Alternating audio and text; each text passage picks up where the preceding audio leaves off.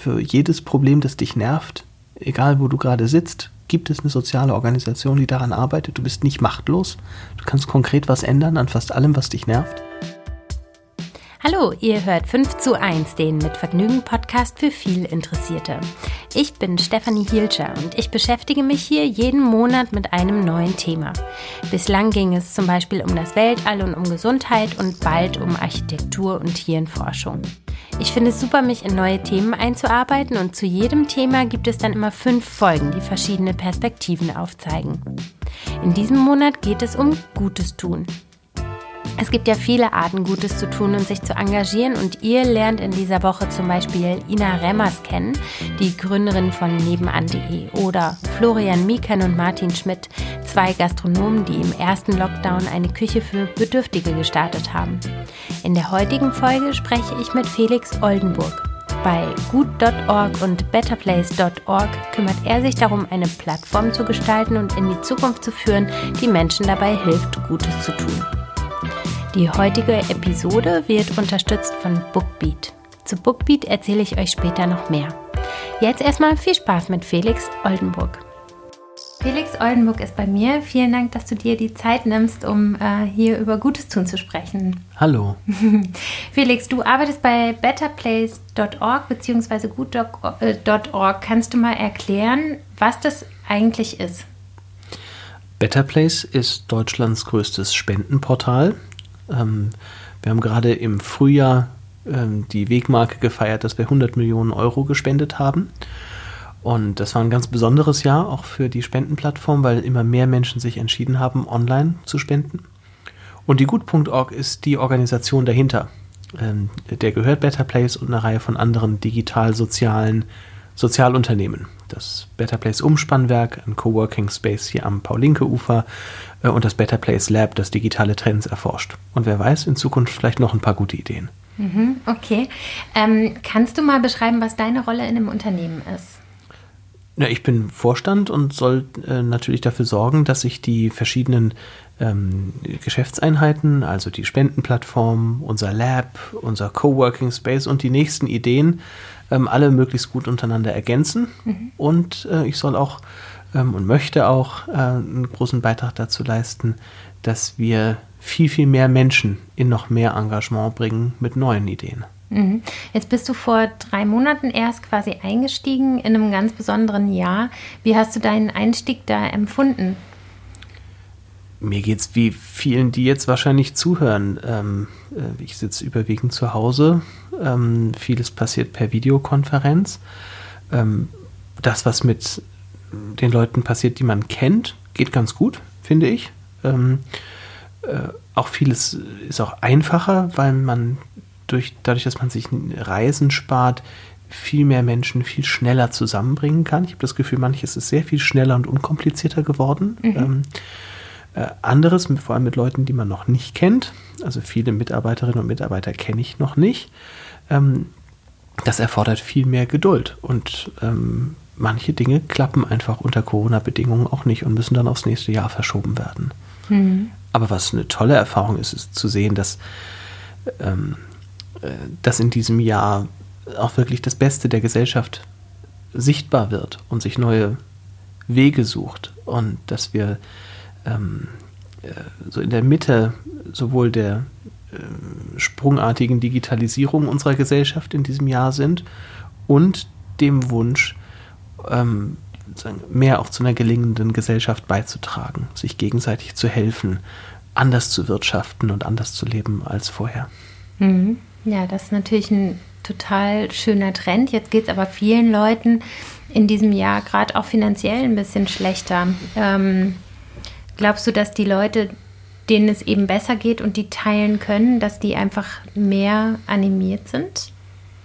Ja, das glaube ich schon. Ähm, ähm, ich glaube, äh, dass wir wahrscheinlich in den nächsten Jahren noch stärker spüren werden, was eigentlich an wirtschaftlichen Einbußen dieses Jahr alles passiert ist. Also für viele ist es ja dieses Jahr auch noch abgefedert worden. Nicht für die vielen Selbstständigen, aber ähm, äh, ihr seht ja selber alle die Wirtschaftszahlen, noch sind die Arbeitslosenzahlen nicht hoch, ähm, noch ähm, äh, geht es an den Börsen gut, noch äh, ist die Auftragslage der vor allem exportorientierten Unternehmen gut. Also ich glaube, wenn man sozusagen im Augenblick auf einer Makroperspektive, aus einer Makroperspektive auf Deutschland guckt, ähm, äh, ist es noch okay und wir werden erst in den nächsten Jahren äh, sehen, wo es wirklich schwierig wird. Aber in jeder Krise steckt eben auch eine Riesenchance. Und ich glaube, für viele Menschen, ähm, mit denen ich zu tun habe, ist sagen, dieses Jahr eine das Erfahrung, die, die Erfahrung sowohl von etwas Bedrohlichem als auch die Erfahrung von ähm, Solidarität, neuen Möglichkeiten, auch des sich selber neu erfindens. Wer hätte gedacht, dass wir Restaurants retten können durch Nachbarschaftsaktionen? Ähm, wer hätte gedacht, dass wir ähm, so viel von unseren Familienkontakten neu und anders erfinden können? Wer hätte gedacht, dass wir auf so viele neue Arten und Weisen zusammenkommen? Und wer hätte auch gedacht an den vielen Arbeitsplätzen, an denen wir sind, dass so vieles eben doch anders auch funktioniert, zum Beispiel auch, haben wir, glaube ich, einen Riesenschritt vorangemacht im Thema Vereinbarkeit. Ähm, und ich glaube, dass all das auch Großzügigkeit treibt. Mhm. Je mehr Menschen sich gegenseitig ähm, auf, äh, sagen, empathisch erleben, desto mehr Großzügigkeit erleben wir auch. Und die beginnt eben schon bei ganz, ganz kleinen Summen. Äh, wir haben ja alle irgendwie dazu beigetragen, die Restaurants zu retten. Das ist nicht nur eine Frage der ähm, derjenigen, die es sich leisten können, sondern ähm, wir können alle im Kleinen Changemaker sein. Hm. Was sind denn die äh, für dich eindrucksvollsten Projekte, die aufgrund der Corona-Krise eingestellt äh, worden sind bei betterplace.org? Ähm, also sehr, sehr viele Nachbarschaftsprojekte, ähm, äh, sehr viel in der unmittelbaren Hilfe, ähm, äh, sehr viel auch in der direkten Unterstützung von Einzelpersonen. Betterplace.org hat eine kleine Schwester, die heißt betterplace.me, ME. Und da kann man Einzelpersonen unterstützen, die gar nicht selber gemeinnützig sind. Normalerweise kann man ja auf betterplace.org nur gemeinnützige Dinge unterstützen, aber über betterplace.me kann man auch Einzelpersonen unterstützen. Ähm, und Menschen, die ihr Leben neu erfinden wollen, die eine neue Geschäftsidee haben ähm, oder denen man einfach nur über eine schwierige Zeit hinüber helfen muss die haben zum Beispiel auch betterplace.me entdeckt als eine Art und Weise, wie sie ähm, andere bitten können, was beizutragen.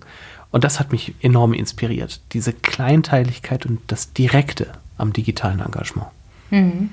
Ähm, jetzt sind wir, äh, fächern wir gerade schon ein bisschen äh, die Plattform auf. Dann kannst du vielleicht auch noch kurz was zum betterplace.lab äh, erzählen, was das genau ist? Das Better Place Lab ist unsere äh, Trendforschungs- und nach vorne Denk- ähm, und Tu-Einheit. Das Better Place Lab hat vor vielen Jahren Trendreports erstellt über die digitalen Trends, die vielleicht auch die Gesellschaft verbessern können, aus der ganzen Welt. Ähm, das sind heute noch sehr lesenswerte ähm, Dokumente. Und das Better Place Lab kümmert sich zum Beispiel um digitale Menschenrechte in Afrika in einem Projekt oder um ähm, Aktionen gegen Hate Speech, gegen Hassrede im Internet. Und das Better Place Lab hat in den vergangenen Jahren sehr, sehr viel darüber nachgedacht und auch selber vorgelebt, wie wir anders ähm, äh, arbeiten können. New Work, ähm, mit weniger Hierarchien, mehr Selbstbestimmung, ähm, experimentiert und sich eine eigene Verfassung gegeben, in der jeder über alles mitbestimmen darf. Übrigens auch die Gehälter. Auch die Gehälter bei Better Place, also vom Better Place Angestellten? Nur im Better Place Lab zunächst, ja. Mhm, okay. Ja, das ist total spannend. Was konntest du da beobachten? Ja, diesen Teil habe ich ja aus der äh, Entfernung als Freund, äh, als äh, langer, langjähriger Freund von Better Place und dem Lab äh, wahrgenommen und ich finde das ähm, enorm spannend, weil ich für mich selber natürlich Wünsche habe, wie ich mein Leben, mein Familienleben und mein Arbeitsleben, aber auch mein, ähm, meine beruflichen Ziele und die gesellschaftlichen Ziele verbinden möchte. Ja, ich glaube, das geht vielen von uns so, dass wir nicht sagen, tagsüber der eine Mensch sein wollen und dann abends der andere Mensch, sondern wir haben den Anspruch ähm, und die, die Hoffnung, dass wir ähm, in unserem Tun mit unserer ganzen Energie zu einer besseren Welt beitragen können. Und wir wissen, dass das schon darin beginnt, wie wir einander bei der Arbeit begegnen. Und ähm, es gibt Bereiche, in denen werden wir immer Hierarchien brauchen und in denen wird diese Transformation viel länger dauern. Aber wenn man in einer Projektorganisation arbeitet und frei darüber nachdenken darf, ähm, äh, wie sich die Welt vielleicht zum Besseren verändern könnte und dafür natürlich ab und zu Mittel einwerben muss, aber dann können wir auch viel, viel freier äh, solche neuen Organisationsformen ausprobieren. Und es strahlt enorm aus. Also wir haben, wir bekommen viele, viele Rückfragen dazu, wie das funktioniert. Ähm, und äh, viele große Unternehmen greifen inzwischen auch auf diese Erfahrungen aus dem Better Place Lab und anderen wenigen Vorreiterorganisationen zurück, wenn sie sich selber umorganisieren wollen, weil die Mitarbeiterinnen und Mitarbeiter nachfragen, warum können wir nicht auch anders arbeiten? Es muss ja nicht gleich der vollständige Verzicht auf äh, formale Hierarchien sein. Aber jeder Schritt dahin bringt uns näher dorthin, dass wir ähm, äh, leben und arbeiten und unsere ähm, berufliche und unsere gesellschaftlichen Wünsche ähm, stärker auf einen Nenner bringen können. Und ich glaube, das trägt zu einer zu einem enormen Energiegewinn, einer Freisetzung von Energie bei. Mhm. Eure Gründerin, die Joanna Breitenbach, die ist doch auch sehr engagiert, was New Work angeht, oder? Joanna ist fast die Evangelistin dafür, ja. Okay, aber die ist nicht mehr im Unternehmen bei euch? Und doch, Joanna ist stellvertretende ähm, Aufsichtsratsvorsitzende mhm. und noch enorm engagiert, auch im Operativen, ja. Okay, und das heißt also, wenn ich jetzt ein Unternehmen habe und ich strebe eine Transformation an, kann ich mich dann auch an Better Place wenden? Na klar. Also ihr begleitet auch Unternehmen das ist nicht das Geschäftsmodell, aber wir würden mit Erfahrungsaustausch helfen und es gibt mittlerweile auch eine Reihe von Coaches, die miteinander eine sogenannte New Work Alliance gegründet haben, die auch Unternehmen und Teams dabei begleiten, so einen Weg einzuschlagen. Und zwar den, der richtig für die Teams ist. Da gibt es keine, ähm, sozusagen keine drei Punkte, die jeder gleich machen muss. Mhm. Okay. Ja, ein sehr spannendes Feld. Darüber könnte man ähm, äh, lange sprechen, aber wir sind jetzt gerade äh, ein bisschen bei einem anderen Thema. Ich würde ganz gerne nochmal auf deinen Werdegang so ein bisschen kommen. Und zwar, ähm, wie ich das so beobachtet habe, bist du ja sehr früh zur Arbeit gekommen, die mit sozialer Verantwortung zu tun hat. Ich beobachte sonst, dass viele Leute zu sozialer Verantwortung kommen, wenn sie vielleicht so in der Mitte ihres Lebens stehen oder auf, einen, auf festen Beinen, auf einer sicheren Basis stehen. Glaubst du, ähm, es gibt einen bestimmten Typ Mensch, der grundsätzlich philanthropischer ist als der andere? Und bist du so einer? Oh je. Ähm, also ich hoffe, dass es nicht so ist. Ich hoffe, ähm, dass wir das in uns allen haben. Ich will es aber auch nicht moralisieren. Ähm, ich denke über meine Arbeit und meine Karriere gar nicht als eine Gutmenschenkarriere oder eine Gutmenschenarbeit nach, die anders ist als die von Leuten, die, in sich, die sich in reinen For-Profit-Umfeldern ähm, äh, betätigen. Es ist einfach so, dass mich diese Probleme besonders interessieren. Ähm, ich habe mal vor 20 Jahren für zwei Jahre bei McKinsey gearbeitet und fand vieles davon sehr faszinierend und habe da viel gelernt. Es haben mich nur einfach die Probleme nicht so sehr interessiert. Mhm. Ähm, und ich kann wahrscheinlich wie die meisten Menschen nicht sagen, warum mich etwas so besonders interessiert. Und ja, ich habe dann später Moralphilosophie studiert und viel mit sagen, Bürgerinnen und Bürgern bottom-up gearbeitet, mit Sozialunternehmern zu tun gehabt und mit Leuten, die Geld dafür einsetzen wollen, die Welt besser zu machen. Und irgendwann hat man dann natürlich auch so eine Deformation äh, professionell, ja. Also irgendwann äh, wird man dann natürlich auch ein Stück mehr zu dem, woran man sich die ganze Zeit abarbeitet. Aber ich glaube, die Grundmotivation, die kann ich nicht erklären und ich glaube auch, äh, ich hoffe aber sehr ähm, und erlebe das auch in meinen Umfeldern, dass es eigentlich in jedem ähm, den Wunsch gibt, mit der eigenen Lebensenergie ähm, nicht nur zum eigenen Wohl und zum Wohl der Familie beizutragen, ähm, sondern wenn das geht, auch zum Wohl der Gesellschaft. Und ich möchte gerne Systeme bauen, Organisationen bauen, Instrumente bauen, mit denen jeder äh, diese Seite in sich finden kann und danach handeln kann.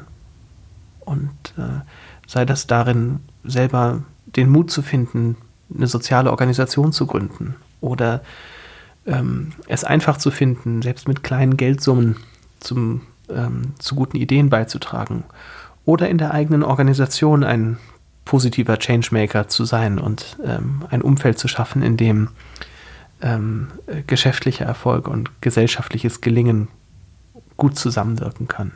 Ich glaube, das kann jeder von uns. Wir müssen es uns nur gegenseitig leichter machen. Wir unterbrechen das Gespräch kurz und ich erzähle euch was zu Bookbeat, die die heutige Folge unterstützen. Ich gehe gerne zur Arbeit zu Fuß, um ein bisschen Zeit für mich zu haben. Die Zeit nutze ich gerne, um Podcasts oder Hörbücher zu hören, die man nur mich interessieren und nicht unbedingt die ganze Familie. Und Hörbücher höre ich am liebsten mit Bookbeat. Die Hörbuch-App bietet euch eine riesige Auswahl an Hörbüchern. Egal welches Genre euch am meisten interessiert, ist eigentlich für jeden was dabei. Von Biografien und Sachbüchern über Krimis und Romanen oder worauf ihr sonst so Lust habt. Die Bookbeat-App ist zudem auch super praktisch, weil ihr nur zum Handy greifen müsst und direkt loshören könnt. Eure liebsten Hörbücher könnt ihr außerdem abspeichern und später weiterhören. Und wie gesagt, das Beste am Bookbeat ist, dass ihr unbegrenzt hören könnt. Ob ein, zwei oder 20 Hörbücher im Monat, das ist ganz euch überlassen. Es gibt bereits mehr als 75.000 Hörbücher zu entdecken, die ihr online streamen oder offline hören könnt. Ich habe zum Beispiel gerade erst ein amerikanischer Traum von Barack Obama gehört. Ihr könnt direkt mal reinhören, denn mit dem Code 5 zu 1 könnt ihr jetzt Bookbeat Premium einen Monat kostenlos testen und so viele Hörbücher anhören, wie ihr möchtet. Klickt einfach auf bookbeat.de slash 5 zu 1 und schon kann's losgehen mit eurem gratis Hörbuchmonat. Und jetzt zurück zum Gespräch mit Felix. Ähm, bevor du bei Better Place warst, warst du Generalsekretär äh, des Bundesverbands Deutscher Stiftungen. Kannst du vielleicht mal einmal grundsätzlich erklären, was eine Stiftung ist und wie die arbeitet? Tja, das ist spannend, finde ich, weil das wirklich auseinanderfällt in der ähm, typischen öffentlichen Wahrnehmung und dem, was ich eigentlich glaube, was eine Stiftung im Kern ist. Wenn ich mal kurz den Philosophen rausholen darf. Ja, bitte, sehr gerne. Also wir denken ja über eine Stiftung nach als sagen, äh, ein Haufen Geld, der in einer, in einer Organisation sitzt, wo ab und zu über die Zinsen Förderprogramme für, gute, für gemeinnützige Ideen rauskommen. Nicht? Das ist sagen, unsere Wahrnehmung von Stiftungen heute und die haben oft den Namen von einem Unternehmen oder von einem Stifter. Ähm, und äh, im Kern ist eine Stiftung aber eigentlich eine Idee. Ähm, äh, und zwar ähm, ein Vermögen, irgendein Vermögensgegenstand, das kann ein Stück Land sein, das kann ein Gebäude sein, das kann aber auch ein Patent sein oder es kann eben äh, Geld sein, das unwiderruflich dieser Idee gewidmet ist. Und die Idee einer Stiftung ist so alt wie die Menschheit selbst. Ähm, äh, zum Beispiel, wir bauen etwas und wir tragen genügend Ressourcen bei, damit sich dieses Bauwerk erhalten kann. Wir schaffen etwas für die Ewigkeit. Und wir binden alle nachfolgenden Generationen daran, das zu erhalten oder dieser Idee zu folgen. Ähm, Im Mittelalter haben wir zum Beispiel an den, äh, äh, ähm, in den äh, Klöstern äh, die Bibliotheken gebaut in Form von Stiften. Heute nennen sie sich noch Stift, weil wir diese Werte schützen und erhalten wollten für die Ewigkeit. Mhm. Ähm, äh, und äh, in der industriellen Revolution haben wir viele der Wohnungen, um die wir hier in der frühen Kaiserzeit, viele der Wohnungen, die wir hier um uns herum sehen, finanziert dadurch, dass viele, viele Menschen beigetragen haben dazu, dass in den Städten ähm, äh, bezahlbarer Wohnraum ähm, entsteht. Das wäre eine Idee, auf die könnte man heute mal wieder zurückgreifen. Mhm. Oder die Zoos, die Museen, die Opernhäuser. Ähm, all das sind Ausdrücke von stifterischem Handeln. Also ich möchte das ein bisschen größer fassen als einfach nur, da ist ein reicher Mensch und er gibt Fördermittel raus. Das ist gar nicht die Kernidee einer Stiftung. Ähm, aber klar, es gibt eine gewisse Distanz zwischen dem, was aus Stiftungen geworden ist ähm, und dem, was die Grundidee mal war. Und ich äh, nehme aus meiner Zeit als Generalsekretär dieses Deutschlands größten, äh, von Deutschlands größtem Stiftungsverband vor allem die Einsicht mit, ähm, dass wir das Stiftungswesen ein Stück wieder neu erfinden können für unsere Zeit, damit es auch in einer Niedrigzinsphase, ähm, auch in einem 21. Jahrhundert unter den ähm, sagen in der Mitte der digitalen Revolution, in der wir uns befinden, ähm, wieder zu etwas werden kann, was so eine zentrale Rolle in unserer Gesellschaft spielt. Mhm. Und kannst du mal sagen, wie man, wie man die Stiftung quasi auf die jetzige Zeit heben könnte oder in die Zukunft führen könnte? Was müsste sich ändern? Ja, ich habe da ein paar Vermutungen und äh, bastel auch tatsächlich äh, natürlich an der einen oder anderen Stelle daran. Das erste hat mal damit zu tun, was eigentlich mit dem mit den Vermögen passiert, die wir schon in Stiftungen gebunden haben. Ähm, die sind in der Regel in einer Zeit eingebracht worden, in der sich die Stifterinnen und Stifter nicht vorstellen konnten, dass man irgendwann mal keine Zinsen mehr kriegt. Dumm gelaufen. Jetzt muss man sie natürlich anders bewirtschaften und dafür müssen wir den Rechtsrahmen ändern, damit Stiftungen auch mit Risiko anlegen können, auch in wirkungsorientierte Geschäftsmodelle anlegen können. Auch Social Entrepreneurship war noch nicht erfunden oder noch nicht ähm, so bekannt, als die meisten Stifter gegründet haben. Also Stiftungen müssen befreit werden darin, neu und anders mit dem Vermögen umzugehen und es nicht nur in, ähm, äh, in irgendwelche Staatsanleihen oder in irgendwelche Aktienfonds äh, zu stecken. Stiftungen, genau wie wir alle, auch als Privatpersonen, haben die Herausforderung, mit dem Geld Gutes zu tun. Und das heißt eben auch mit der Geldanlage, mit der Vermögensanlage bereits. Das ist so der, die erste große Veränderung. Ähm, und ich glaube, das betrifft uns alle, weil wir sagen, alle, die wir irgendwie ein Geld, irgendwie Geld in einem Sparkonto haben oder in einer sagen, Altersversicherung haben, für uns alle, selbst wenn wir uns nicht für wohlhabend halten, muss das eigentlich eine Rolle spielen. Wie ähm, gehen wir mit Geld so um, dass es nicht gegen unsere Überzeugungen wirkt? Ähm, das ist eine große Transformation auf den Finanzmärkten, die mich enorm interessiert die zweite Veränderung von Stiftungen ist, glaube ich, dass wir sie viel inklusiver und viel diverser ähm, hinbekommen müssen. Ähm, es kann nicht sein, dass wenige, die sich auch noch sehr ähneln, ähm, äh, Förderentscheidungen darüber treffen, wie die moderne Gesellschaft aussehen soll.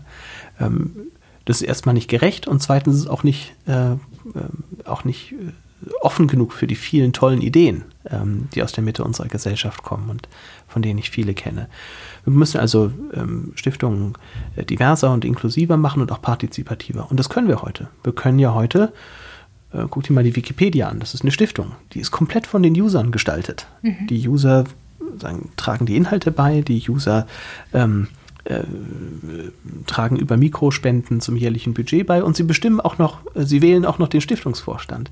Ähm, so stelle ich mir das eigentlich vor. Ja, wir können heute doch so einfach und ohne Transaktionskosten miteinander große Dinge bewegen über das Internet, dass wir doch äh, sagen, diese Probleme von ähm, äh, Partizipation, Inklusion und Diversität auch äh, miteinander lösen können.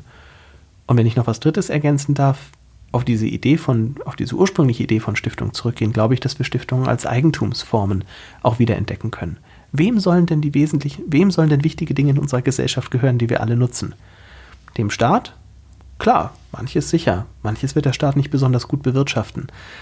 Einzelpersonen? Hm. Ja, aber wem? Vielleicht eben tatsächlich unwiderruflich an eine gute Idee, an eine Verfassung gebunden in Stiftungsform. Ich besitze gerade an der Idee einer ähm, Stiftung für Genomdaten, ähm, weil wir natürlich wollen, dass sagen, so wichtige Daten ähm, ganz transparent und verlässlich ähm, äh, gehalten werden. Mhm. Ähm, oder man könnte sich äh, so Stiftungen für andere wichtige Datenbestände vorstellen. Vorhin habe ich schon die Wikipedia äh, genannt.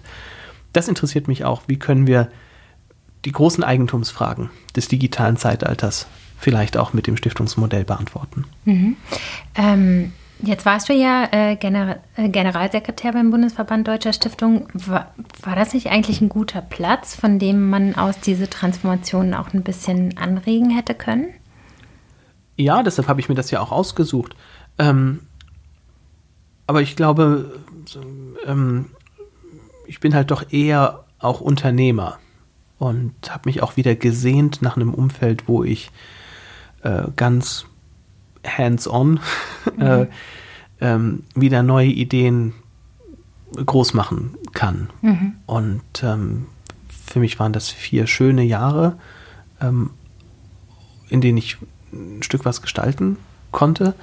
Ähm, aber ich habe mich gesehnt, auch wieder äh, direkter an kleinen Ideen zu arbeiten und für deren Erfolg mich verantwortlich zu machen. Mhm. Ähm, kannst du mal ein bisschen beschreiben, was in Deutschland sich gerade ähm, verändert in Sachen sozialem Unternehmertum? Oh ja, also das ist, glaube ich, eine der stillen Revolutionen, die vielleicht viele gar nicht so mitbekommen. Ähm, wir sind ja, je nachdem, wie alt diejenigen sind, die jetzt zuhören, aber die meisten von uns sind in der Zeit aufgewachsen, da war die Trennung zwischen ähm, Karriere und Engagement, zwischen For-Profit und gemeinnützig, zwischen äh, Arbeit und, äh, und, und Freizeit, sozusagen eine ziemlich harte Trennung. Ja? Ähm, und der Gesellschaftsvertrag hat so funktioniert, in der Wirtschaft werden Steuern erwirtschaftet, die werden an den Staat gegeben und der Staat, äh, die Regierung wird von uns gewählt und der Staat sozusagen schüttet dann diese Mittel für Dinge ab, die sich nicht, aus, die sich nicht lohnen. Das war sozusagen der Kreislauf, in dem die meisten von uns groß geworden sind. Und das stimmt nicht mehr. Das kann nicht reichen, wenn wir die großen gesellschaftlichen Probleme bewältigen wollen, weil das zu wenig Energie, zu wenig Ressourcen fürs Gute sind. Und deshalb gibt es seit 15 Jahren in Deutschland auch eine Bewegung von Social Entrepreneurs, von Sozialunternehmerinnen und Sozialunternehmern, die ganz bewusst Unternehmen gründen als Unternehmen, ähm, äh, die äh, gesellschaftliche Ziele vor den Profit stellen. Und manche davon haben es schwer, weil sie noch in dieser alten Marktordnung gefangen sind. Ähm, zum Beispiel muss man sich entscheiden, ob man gemeinnützig sein will oder nicht. Äh, wenn man es ist, darf man Spenden kriegen, darf aber keine Überschüsse erwirtschaften. Doof. Wenn man es nicht ist, ähm, darf man zwar Überschüsse erwirtschaften, aber man darf keine Spenden kriegen. Auch doof. Mhm.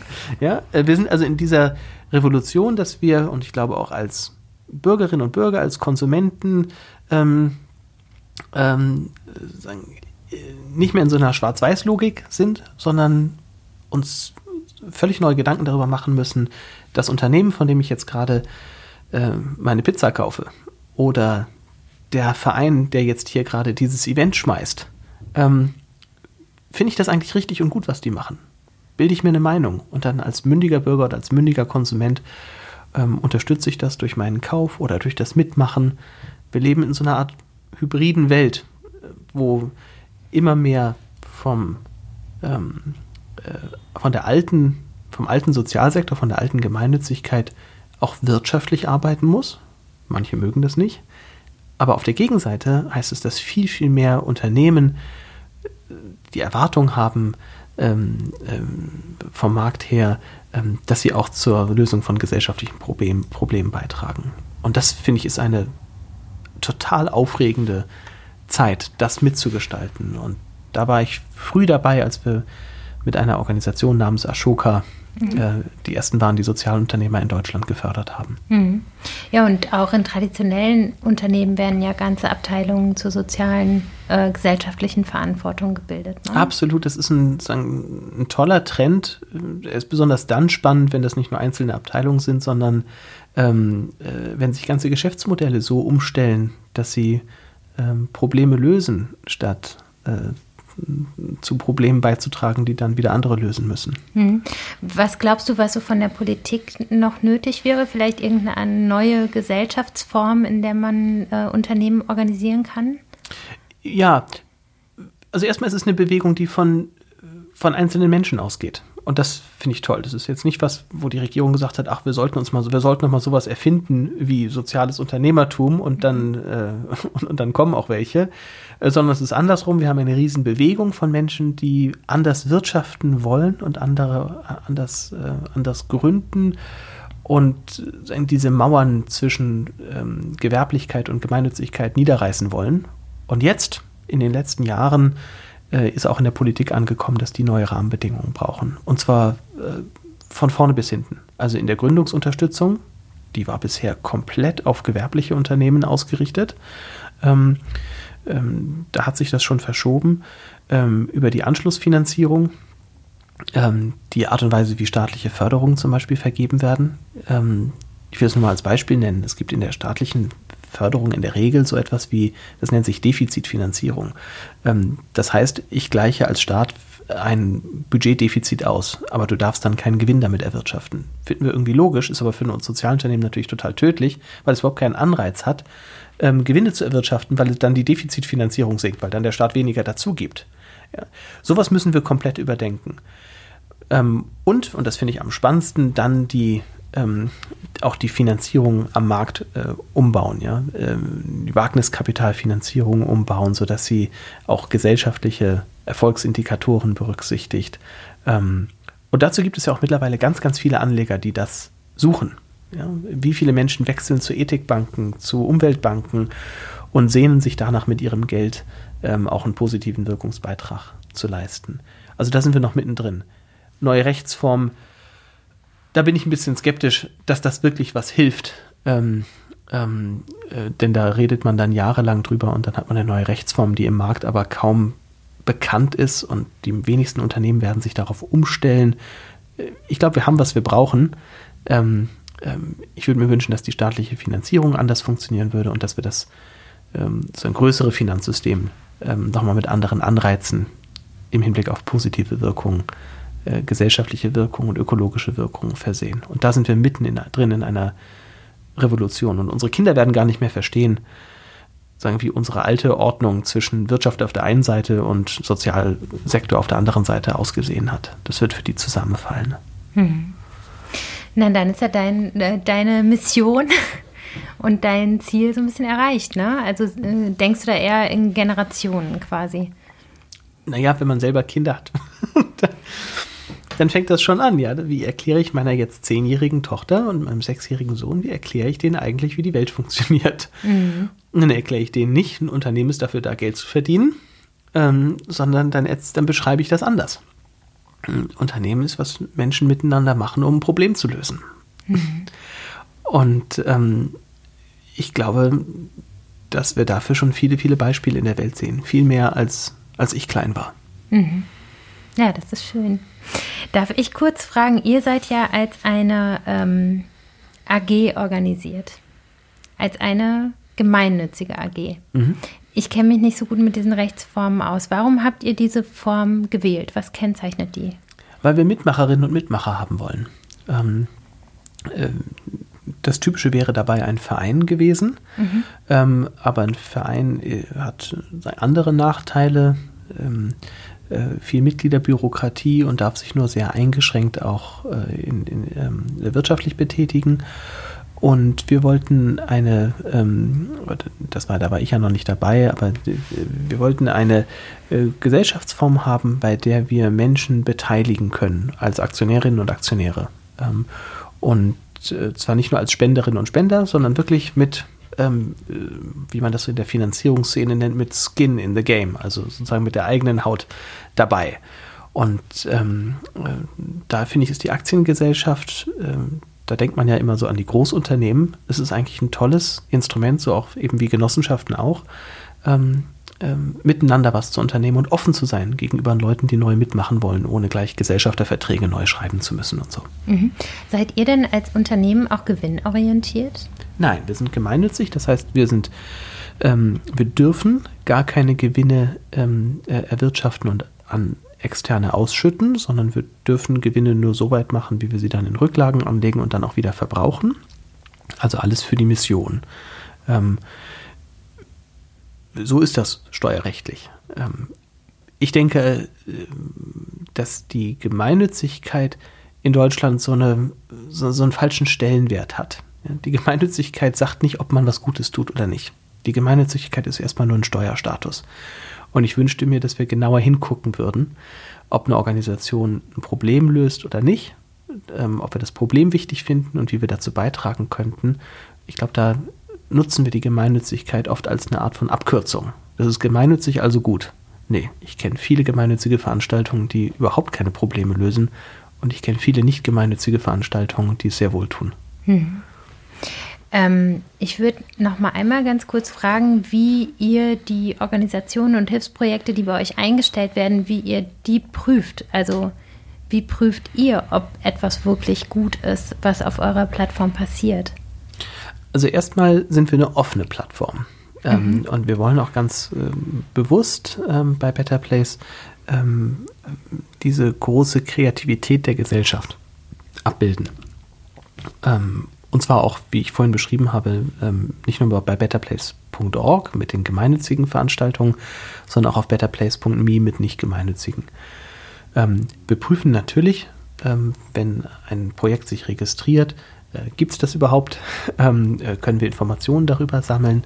Ähm, aber dann entscheiden auch die Nutzerinnen und Nutzer. Mhm. Ähm, und es entsteht so eine Art äh, Netz des Vertrauens. Wenn da viele Leute hingegeben haben und es dazu Updates gibt und Leute darüber reden, ähm, dann kann natürlich auch der nächste und nächste und nächste Spender sich sicher sein, äh, dass das gut funktioniert. Und viele Projekte treten dann auch in Kontakt mit ihren Spendern und liefern Updates. Und diejenigen, die das tun, sind auch dann besonders erfolgreich. Mhm. Aber die Vorstellung, man könnte von außen kontrollieren, wie groß die Wirkung ist, ähm, äh, dieser Vorstellung hänge ich nicht an. Ich glaube, dafür ist Wirkung, positive Wirkung viel zu subjektiv. Schon wir beide hätten ganz unterschiedliche Vorstellungen darüber, was wir für richtig halten in unserer Gesellschaft. Und ich finde, da dürfen wir auch unterschiedlicher Meinung sein. Mhm. Ähm, welche Projekte auf betterplace.org unterstützt du selbst? Oh, ich habe äh, zum Beispiel jetzt gerade vor einigen Wochen ähm, eine Wohnzimmerspende unterstützt. Das ist ein ganz tolles Format von, äh, äh, von zwei Leuten, die ähm, das äh, Konzept der Giving Circles aus den USA nach Deutschland bringen wollten und das insbesondere jetzt eben in der Corona-Zeit geschafft haben. Und da ist abends eine, eine Zoom-Konferenz, in die man sich einwählen kann. Da stellen sich zwei oder drei soziale Projekte vor. Und danach ähm, gibt es eine offene Einladung, äh, live auf diese Projekte bei Better Place zu spenden. Und man kann eben sehen, aha, das, was ich jetzt beigetragen habe, äh, das ist Teil von so und so viel äh, Geld, was da zusammengekommen ist an diesem Abend. Und man hat ein richtig schönes Gemeinschaftserlebnis äh, auch darum und hat Projekte nochmal auf eine ganz Art und andere Art und Weise persönlich kennengelernt. Mhm. Diese Wohnzimmerspenden finde ich eine, äh, eine, gute Idee. Und ich habe in der Vergangenheit auch ähm, äh, zum Beispiel Inklusionsprojekte unterstützt oder äh, auch mal äh, spontan was gegeben, wenn zum Beispiel ähm, eine Organisation angeboten hat, meine Spende zu verdoppeln. Ich erinnere mich daran, dass ich einen Verein unterstützt habe, der geschiedene ähm, der Eltern, die, der Elternpaare, die an unterschiedlichen Orten leben und trotzdem dafür sorgen wollen, dass die Kinder sich, äh, dass, dass die Kinder beide Elternteile sehen, den habe ich unterstützt. Die heißen Flechtwerk, ein toller, äh, toller Verein ähm, weil die Stadtsparkasse München war das, glaube ich, meine Spende an dem Tag verdoppelt hat. Hm. Das macht ihr ja gerade auch, ne? In der Vorweihnachtszeit. An den Adventssonntagen legt ihr ja auch ja, was drauf, ne? Genau. Also wer, ähm, wer die Idee gut findet, ähm, anderen Leuten Geld aus der Tasche zu ziehen, der kann jetzt spenden, weil äh, wir dann noch was drauflegen an den Adventssonntagen. Bei Better Place kann ja im Grunde jeder spenden, das hast du ja gesagt. Also da kannst du im Grunde schon mit 5 Euro anfangen oder 50 oder 500, je nachdem, was deine ähm, Möglichkeiten sozusagen hergeben. Aber es gibt natürlich auch Leute, die gerne viel, viel mehr spenden wollen, weil sie einfach ähm, sehr viel Geld haben. Wie sind denn die Strukturen für Leute, die zum Beispiel jetzt einfach mal 5 Millionen oder 50 Millionen investieren wollen, um mehr soziale Verantwortung zu übernehmen? Ja, ich glaube, das verändert sich auch gerade, denn ähm, in den vergangenen Jahren ähm, ist wirklich eine nächste Generation von Vermögenden angetreten. Viele Vermögen sind bereits vererbt worden ähm, und viele Vermögende denken auch natürlich, genau wie wir alle, ja, die sind gar nicht so anders, ähm, darüber nach, wie können sie eigentlich die Welt verbessern. Und ähm, äh, dabei geht es nicht nur ums Spenden, sondern auch äh, darum, wie legen sie ihr Geld an. Ähm, also da sind wir bei dem Thema Sozialunternehmertum und nachhaltig investieren auch wieder. Ähm, ich möchte gerade eine Plattform für diejenigen bauen, die sich mit Geld strategisch ähm, äh, einbringen wollen und eben andere Bedürfnisse haben als der sagen, typische, die typische Kleinspenderin oder Kleinspender. Ähm, große Ideen, große Projekte präsentieren, die werden dann kuratiert von Organisationen und Einzelpersonen, denen sie vielleicht vertrauen, auch gemeinsam geben, gemeinsam vielleicht sogar Millionenbeträge für große Ideen äh, aufbringen. All das könnte doch heute über das Internet genauso einfach funktionieren wie das Investieren, das wir über unser äh, Handy ähm, äh, machen. Warum sollte es schwieriger sein, mit äh, Geld zu dem Erfolg einer neuen Idee beizutragen, als ein Spezial-ETF in Singapur zu kaufen? ich möchte, dass das so, dass das auch das große Engagement viel, viel einfacher wird. Und ich beobachte, dass sich ähm, insbesondere eben die nächste Generation von Vermögenden ähm, ganz neu aufstellt und neue Fragen stellt. Warum noch eine Stiftung gründen? Das ist doch altmodisch. Warum das nicht alles ähm, digital machen? Warum überhaupt soll ich die Entscheidung treffen und nicht diejenigen, die das Geld brauchen? Die haben vielleicht viel, sagen, viel schlaueren Blick darauf, wo das Geld hin sollte. Ähm, wie vermeide ich dieses Machtgefälle zwischen mir als demjenigen, der gibt und dem, der empfängt? Das ist doch blöd. Ähm, so wollen wir doch nicht leben. Ähm, wie machen wir das global gerecht? Ähm, Und natürlich, wie bewirtschaften wir das Geld? All das sind Fragen, die Vermögende haben, die sind gar nicht so anders als unsere. Sie sind vielleicht sogar ein Stück dringender, ähm, äh, weil es mehr von ihrem Leben ausmacht. Und ich habe mir für die nächsten Jahre vorgenommen, ähm, äh, es jedem einfacher zu machen, sich zu engagieren, besonders aber auch denjenigen, die mehr können. Also gibt es dann bald noch betterplace.rich. wenn jemand gute Ideen für den Namen hat, her damit. Aber äh, man sollte mal genau hingucken, wenn jetzt jemand zuhört, der oder die mehr machen kann und will. Ähm, äh, ich glaube, da können wir noch was Neues erfinden, äh, was vielleicht auch ähm, große Wachstumsideen ähm, möglich macht und es uns ermöglicht, aus diesen alten Infrastrukturen und diesen alten Organisationsformen und auch diesen alten, alten Kulturen und Formen der Machtausübung auszubrechen. Hm. Und ähm, wie müsste denn die Plattform im Gegensatz zu betterplace.org zum Beispiel aufgebaut sein? Also wenn ich jetzt ein, ein kleines Vermögen investiere, wünsche ich mir dann als Investor mehr persönliche Beratung oder würde mir im Grunde auch diese Auswahl, die ich habe, wenn ich auf betterplace.org gehe, wäre das schon genug Orientierung oder was denkst du dazu? Na, es sollte auf jeden Fall eine Schnittstelle natürlich zu Better Place geben, denn vielleicht möchte ich ein Projekt darauf finanzieren. Das sollte mhm. natürlich einfach sein. Ähm, aber ich weiß aus den vielen Gesprächen, die wir dazu bereits schon geführt haben, dass vermögende Menschen natürlich größere, ehrgeizige Projekte äh, brauchen, ähm, zu denen sie auch ein Stück eine unabhängige Einschätzung haben. Dann äh, ist es so, dass äh, viele, äh, die mehr geben wollen, doch auch ein eigenes Instrument dazu bauen wollen, ja, das vielleicht einen Namen hat, mit dem sie in Erscheinung treten wollen. Oder auch gerade hinter dem sie sich verstecken wollen, weil sie gerade nicht in Erscheinung treten möchten als jemand, ähm, äh, der besonders wohlhabend ist. Und die dritte Dimension ist, es zusammen machen.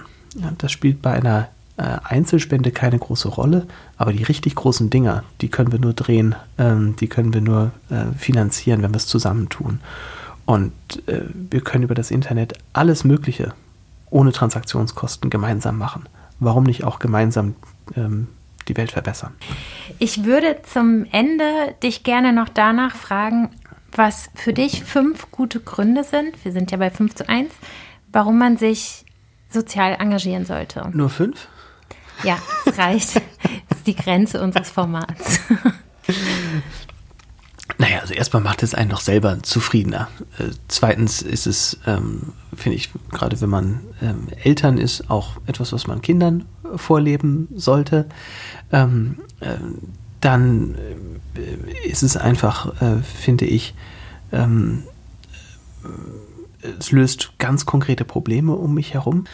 Ähm, ähm, äh, viertens, weil wir es uns leisten können. Ja, ähm, dieses Gefühl haben wir vielleicht individuell manchmal nicht. Jeder denkt, ach, andere haben doch so viel mehr Geld und können es sich doch mehr leisten. Reich sind immer die anderen. Aber guck doch mal, sagen, im globalen Maßstab sind die fast alle, die jetzt gerade zuhören, diejenigen, die es sich leisten können. Und sei es nur in einem ganz kleinen äh, Umfang, sei es mit Geld oder mit Zeit.